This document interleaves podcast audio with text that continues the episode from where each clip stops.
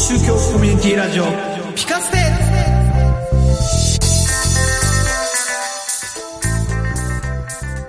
世の中をピカッと明るくしたい、そんな願いを込めてお送りします。超宗教コミュニティラジオピカステ。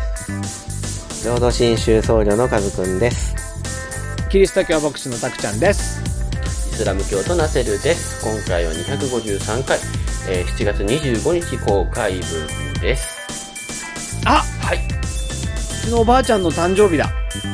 おめでとうございます。いや、もう亡くなりましたけどね。あ、私のおばあちゃんなので、はい。明治とか大正生まれ。大正生まれですけどね。なるほど、なるほど。すいません、余計なことを。はい。いえいえいえ。で、えー、たくちゃんから、ご報告、宣伝？いやー、ナセルさんか行らでしょ、ってきました。報告ナセルさんからでしょ。いやいやいや、たくちゃんでしょ。なんだかめんどくせえな。じゃあ、じゃあここは間を取ってカズくんで、え、じゃあみんなでせーので。俺たち仲良しかよ。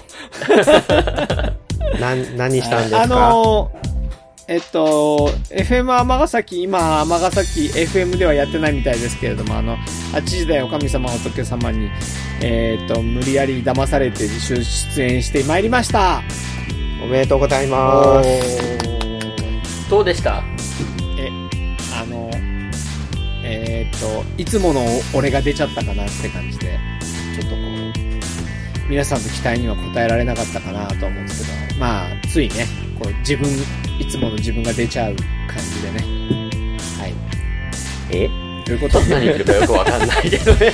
ういうこと？あの、非常にですね、真面目モードで語ってたんだよね。で、ユ YouTube とか、まあ、ズームの収録で YouTube で流すスタイルなんですけど、きちんとこう背景に十字架をセットしてね、そうそうそうそうもう。いもう今はもうクリーニングしか見えないけどね。そうそうそうそう。今はね。今はね、もうなんか非常にこう、演出に凝った感じで出演し、そうそうそうそう。真面目に語った、えー、30分以上話したんでしょうね、20分と言いつつ。そう、なんか、5分か10分かオーバーしたみたい。うん。すいません、長くなっちゃってって言っといたけど。どうでした？タクちゃん。まあ出てみて。俺全然さ、最近の8時台を知らなくて、うほんで、なんか、あのーなんだっけ、えー、あ、ラジオでやってないんだとか、だから、後から、あ、YouTube だけなんだとか、後からちょっと知ったりなんかしたので、あのん。ーうんうん。はい、ということと、あのーなんか最高顧問なる釈先生がいらっしゃっておられたので、おえーと釈先生って言ったらあれですよ。カズくんからしたらもうビビる存在でしょ。あ先生ですからね。そうなの？そうなの？よくわかりませんが。僕は僕は釈先生は好きですけど、ううん、なぜならば、あのー、伊集院さんの番組に出てたので、ん。あー。そっちでかよはいはいっていう。うんうんそう。あとはそうね。だから、なんか、えっ、と、いつものお坊さんが出てなかったのかな よくわかんないんですけど、最近釈さんが出てるのかなと思ったりとか。あとはナセルさんになんかいろいろと脅されたんですが、あんまり、あのー緊張せずに、あの、ビビらずに、普通に、普通に行って普通に喋ってきたら、まあ、その僕が出ちゃったってことですかね。後ろに十字架を背負う素の僕が。まあ十字架を背負ったからってことかな。よくわかりまクす。リーン、クリーニングを背負ってる今とは違うよってはいはいはい。はいまあね、力の入れ具合がちょっとだけ違うということで。はい。まあな、ねという、ことで家族はだいたい地球を背負ってますけどね、今ね。はい。そう怖い。いつもそうだよね。ね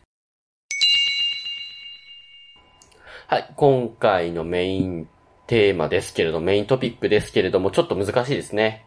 お題がですね、長いです。聞いてください。夏休みには宿題があります。ほう。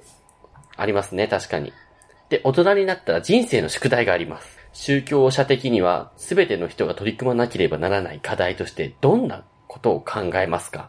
ということで、大人になったら人生の宿題、どんなことに取り組まなければなりませんか？という非常に難しいんですけれども、えー順番守りましょう。カズくん。出た。無茶ぶり出た。いや、あの、どう考えても順番通りだけどね。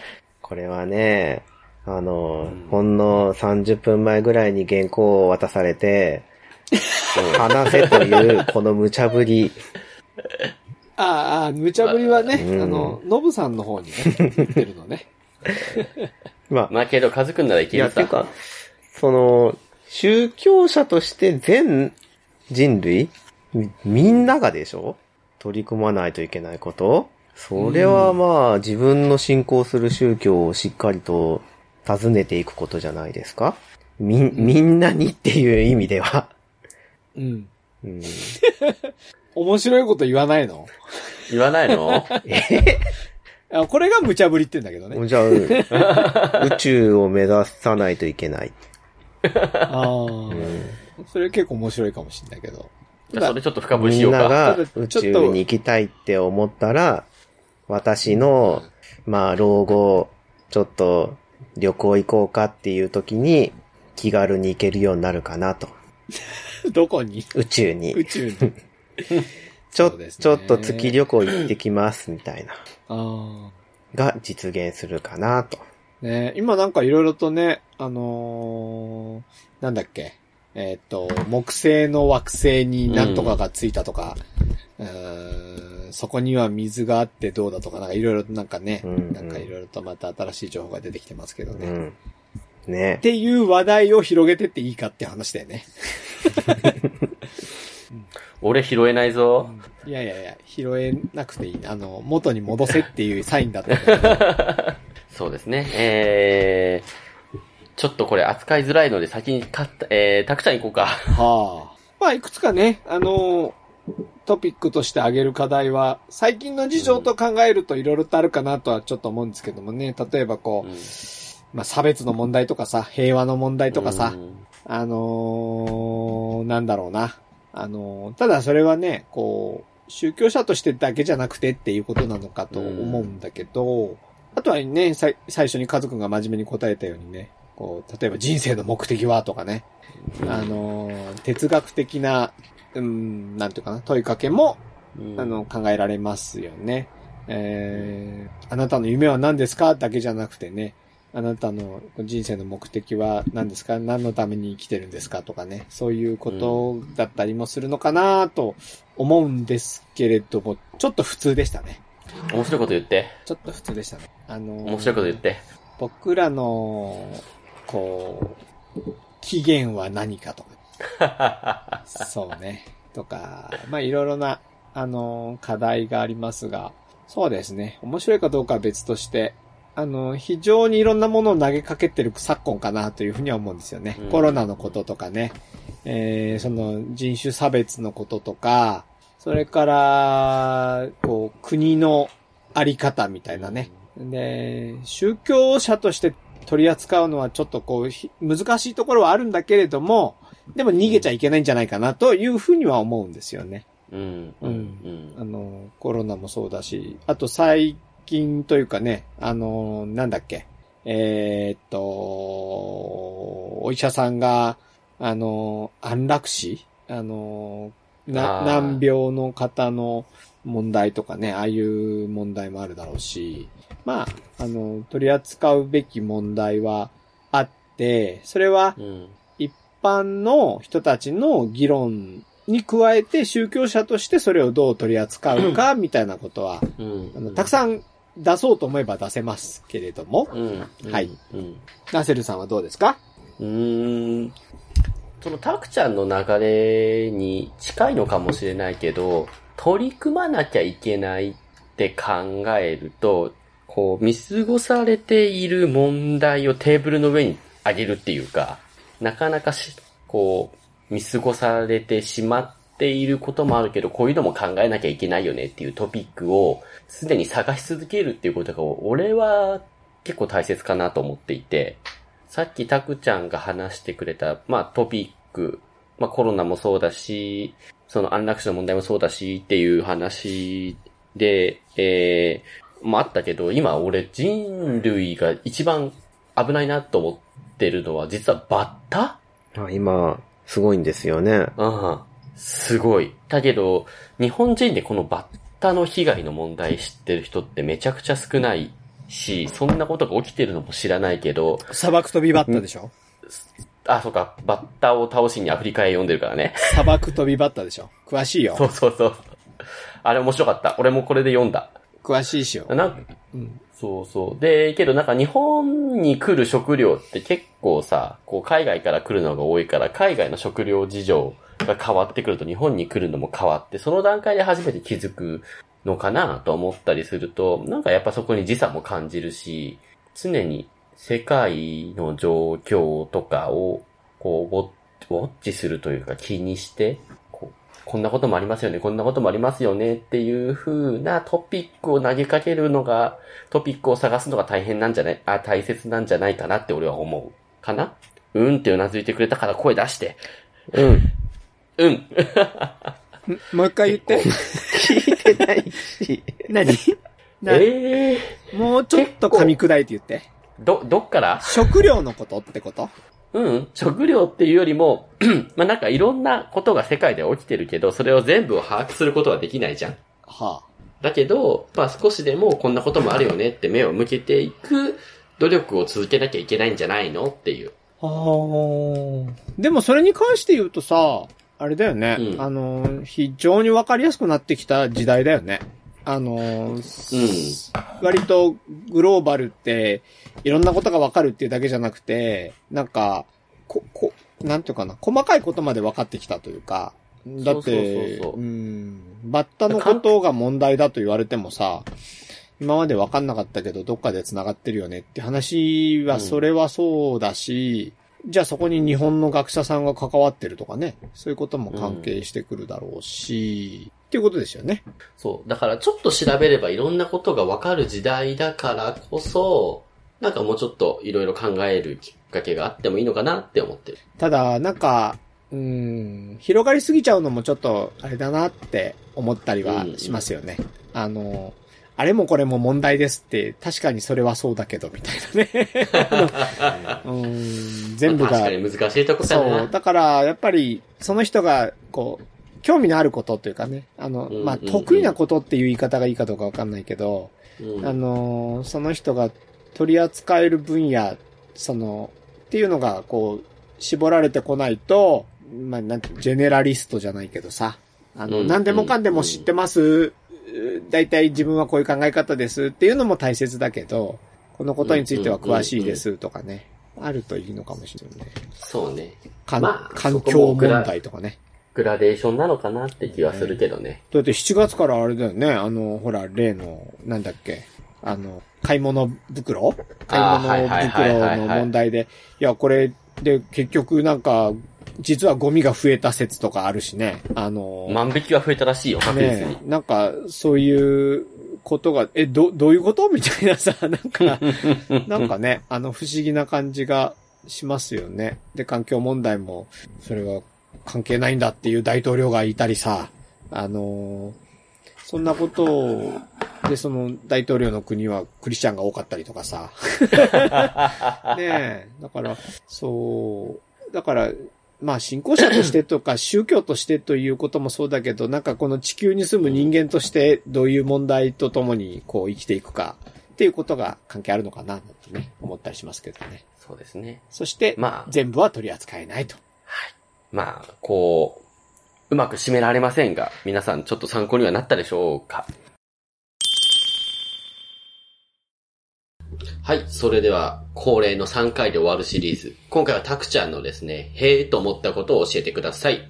はい。えー、っとですね、皆さん、えー、携帯使ってますよね？携帯、スマホ。うん。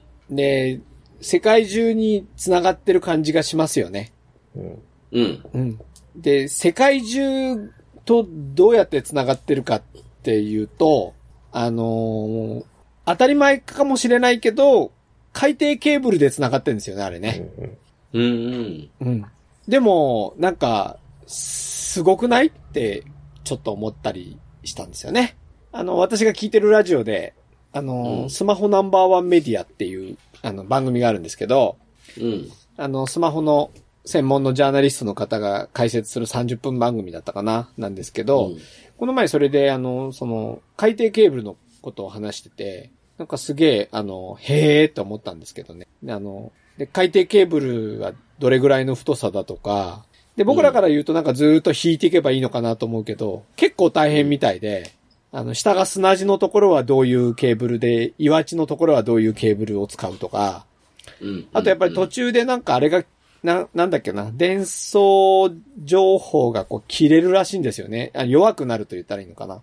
だから途中に、こう発電、あの、機を中継機くっ。つけたものを、そうそうそうそう、そこでもう一度増幅するようなものを作るとか、うなんかそんなことをして、世界中が繋がってて、うん、で、それどこだっけな ?NEC だか東芝だかなんだか、その日本の、あ、三菱だったかな。どっかがやっぱりそういう分、部門があって、うん、そこに非常に、あの、強く関わってるみたいなんですよね。で、なんか、結構、その、一本ケーブル引くのに何ヶ月もかけて船で出かけて、あの、ちょっとずつ下ろしながらやってるとか、そういうのを聞くと、うん、うん。ああ、なんかすげえなーと思って。あのーなんか宇宙に飛ばしてさ、あのーやればいいじゃんとかってちょっと思うけど、でもそれだときっと遅いんでしょうね。うん。だから、そうなんだ。うん。俺すごいずっと衛星だと思ってた。うん、まあ衛星もあるんだけど、多分情報量が少ないんだと思う。情、それだと扱える情報量が少なくて、海底ケーブルで光ファイバーかなんかでやんないと、うん。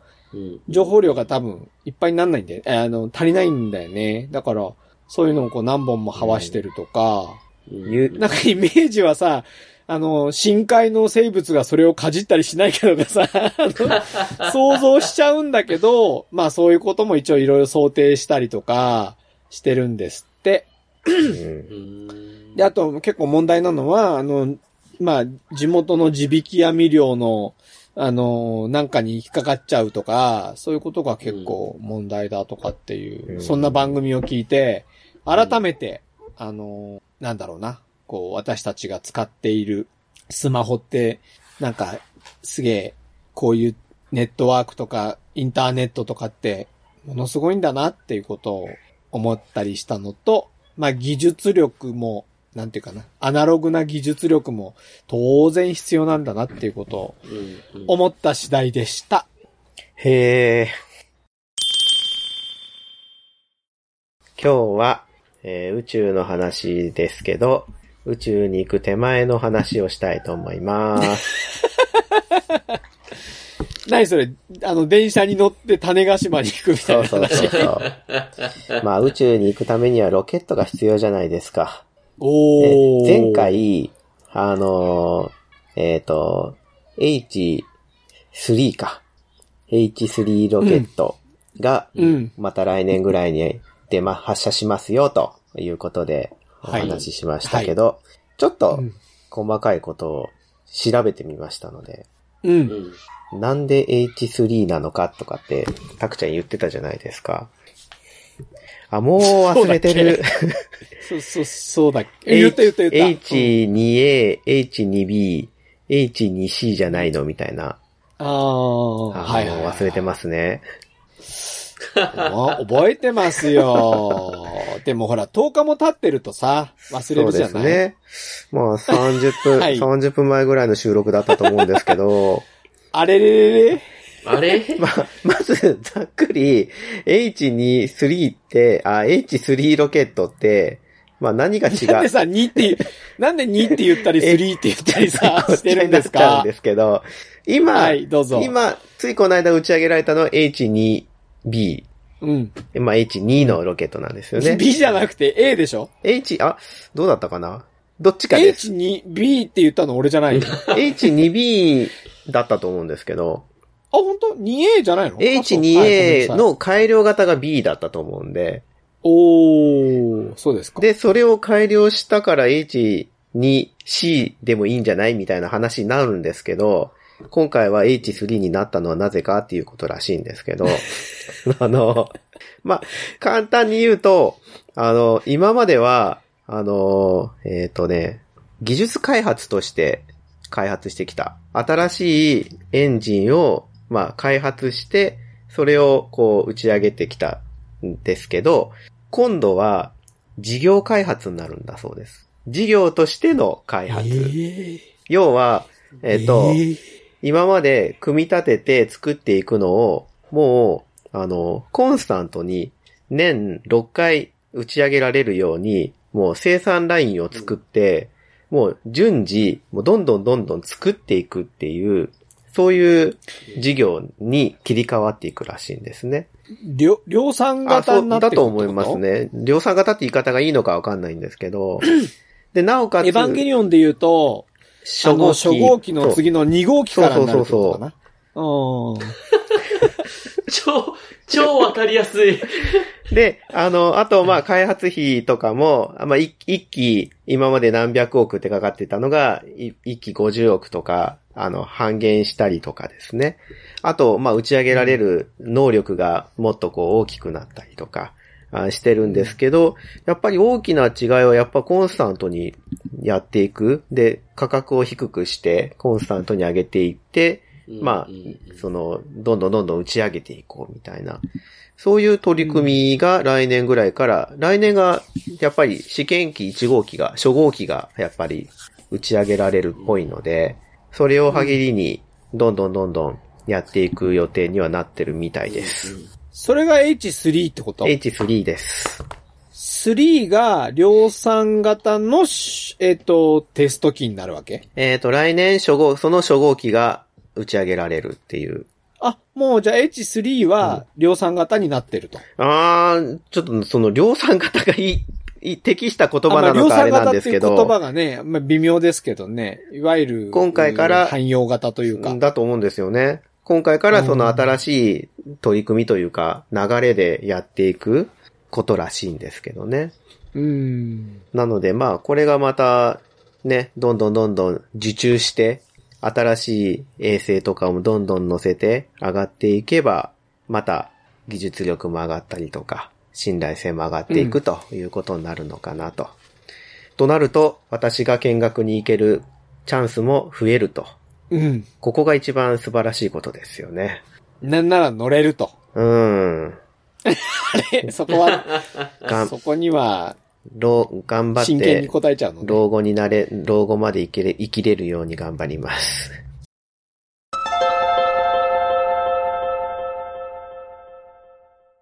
ダメだ、俺やっぱりね、乗り物弱いわ。車わかんねえし。乗り物弱いって言うとなんかよ酔うタイプって感じだね。はい。ということでお送りしてまいりましたが、えー、そろそろですね、夏、まだまだあの、寒いですが、こう、次が長くて寒いですが、まもなく夏が本格的になってくると、セミの声が聞こえてくると思います。今回はですね、寿命の短いと言われるセミが鳴いています。ぜひ、一言、かけてあげてください。どうぞ稽古順従を知らず。順従を知らずか。っていう言葉があります。カズくんでした。説明しろよ。説明がわかんねえ。ググりましょう。皆さんググりましょう。カズくんの寿命も短いかもしれません。たくちゃんでした。この3人の中では俺が絶対最後まで生き残る。ナセルでした。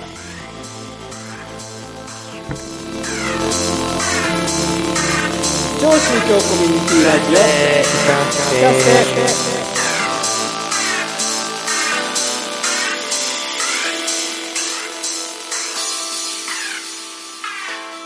聞かせて超宗教コミュニティラジオピカステは毎月5のつく日に更新されます。ポッドキャストに登録してお楽しみください。番組では皆様からのお便りを募集しています。メールアドレスピカステアットマーク gmail.com までご感想やご質問などお寄せください。お待ちしています。